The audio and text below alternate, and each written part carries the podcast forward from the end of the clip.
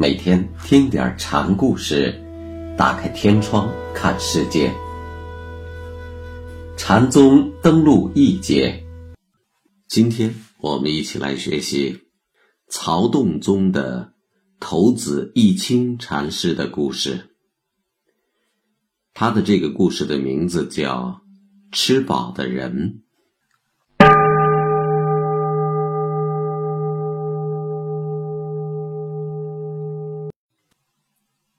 义清禅师很小就出家为僧了。起初，他对《白法论》《华严经》钻研甚深。后来猛然醒悟到“即心自性，法离文字”的道理，就放下经卷，外出游方。当时，圆见禅师居住在会圣岩。有一天晚上。他做梦梦见自己养了一只青色的鹰，他觉得是个奇兆，所以次日清晨，义清前来拜访时，袁健对他的招待十分殷勤。袁健让义清认真的参究一下“外道问佛，不问有言，不问无言”这段因缘。过了三年，袁建有一天忽然问易清说：“你还记得三年前我让你参的那段话头吗？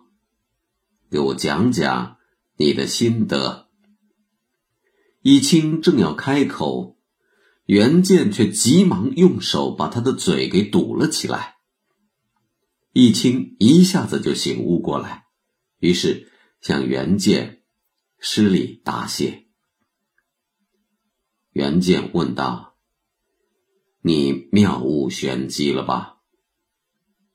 易清回答说：“要有的话，也早已吐出来了。”当时一位士僧在旁边插嘴道：“易清今天好像在病中出了一场大汗。”易清扭头瞪了他一眼。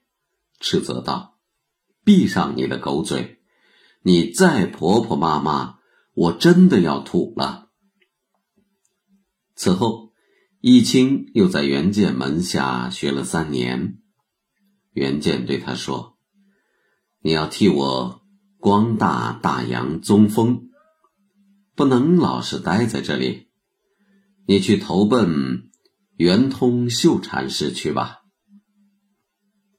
于是，义清就来到了圆通禅师这里。来了之后，他并不参禅问道，每天只是蒙头睡觉。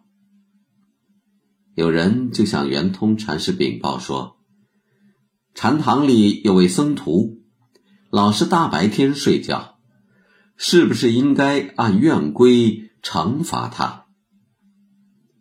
圆通便问是谁，那人道：“义清上座。”圆通告诉来人：“不要轻举妄动，等我详细了解一下再说。”于是他拈起禅杖，直奔禅堂而来。义清在禅堂里睡得正香，圆通用禅杖敲着禅床，骂道。我这里不是让你来吃闲饭、睡大觉的。易清揉着眼睛爬起来，呵欠连天的问：“那师傅让我干什么？”圆通厉声呵斥：“还不赶快参禅去！”易清不动声色地说：“吃饱的人对什么美味佳肴？”都不感兴趣啊！